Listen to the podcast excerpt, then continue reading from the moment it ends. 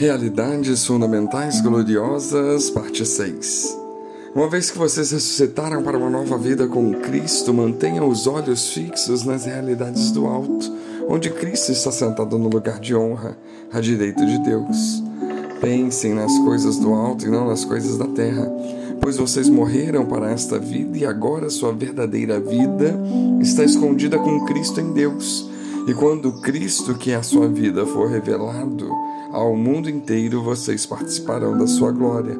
Portanto, façam morrer as coisas pecaminosas e terrenas que estão dentro de vocês.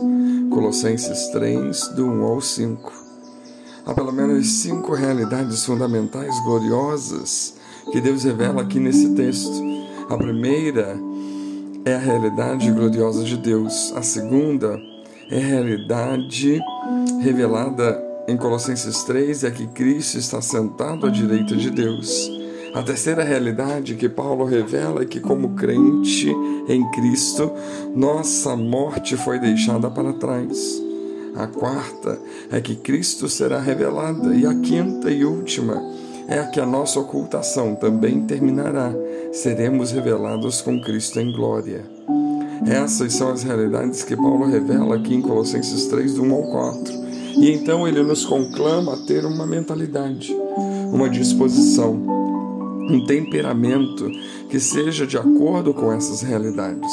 Colossenses 3, 2 diz: pensem, ou seja, coloquem a vossa mente, as vossas afeições, a vossa consciência nas coisas do alto e não nas coisas da terra.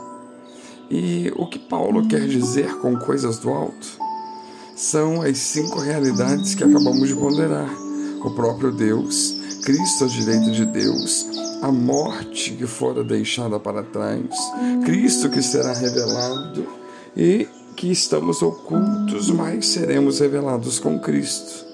E as coisas da terra são quaisquer ideias, comportamentos, afeições, desejos, sonhos, planos ou instituições deste mundo que não estão enraizados nem são moldados pelas realidades das coisas do alto.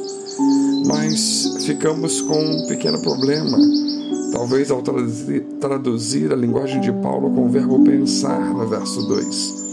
Podemos pensar em algo sobre o que discordamos, por exemplo. Mas será que é isso que o texto está dizendo? podemos nos concentrar em algo de que não gostamos. Contudo, pensar não é enfaticamente o que Paulo quer dizer com o imperativo do grego fronel. Esta é exatamente a palavra que Paulo usou em Filipenses 2,5, o qual fora traduzida na Almeida Revista e Atualizada. Tende em vós o mesmo sentimento, pronel, que houve também em Cristo Jesus.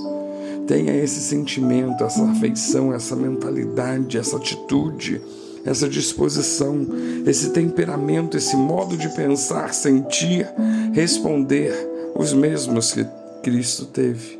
Essa é a ideia aqui em Colossenses 3:2. Com efeito, Paulo está dizendo: olha, seja moldado no seu modo de pensar, em sua vida emocional, em suas afeições, em seu padrão de posturas e de palavras, suas preferências por pessoas, entretenimento, roupas, emprego e lazer. Nesse conjunto total de mente e coração, seja formado pelas realidades que estão acima, as realidades do próprio Deus, de Cristo assentado à direita de Deus, de nossa verdadeira vida escondida com Cristo em Deus, de nossa morte ter ficado para trás e da espetacular revelação pública de Cristo e nossa revelação com Ele em glória. Portanto, deixemos nosso modo de ver o mundo, pensar sobre o mundo, sentir o mundo a fim de sermos moldados e governados por essas realidades do alto.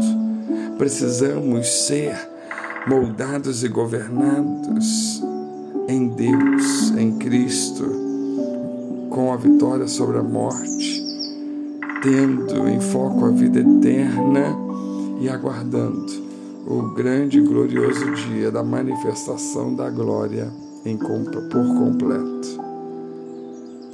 Que isso venha nos fazer refletir, pensar. Que Deus nos abençoe.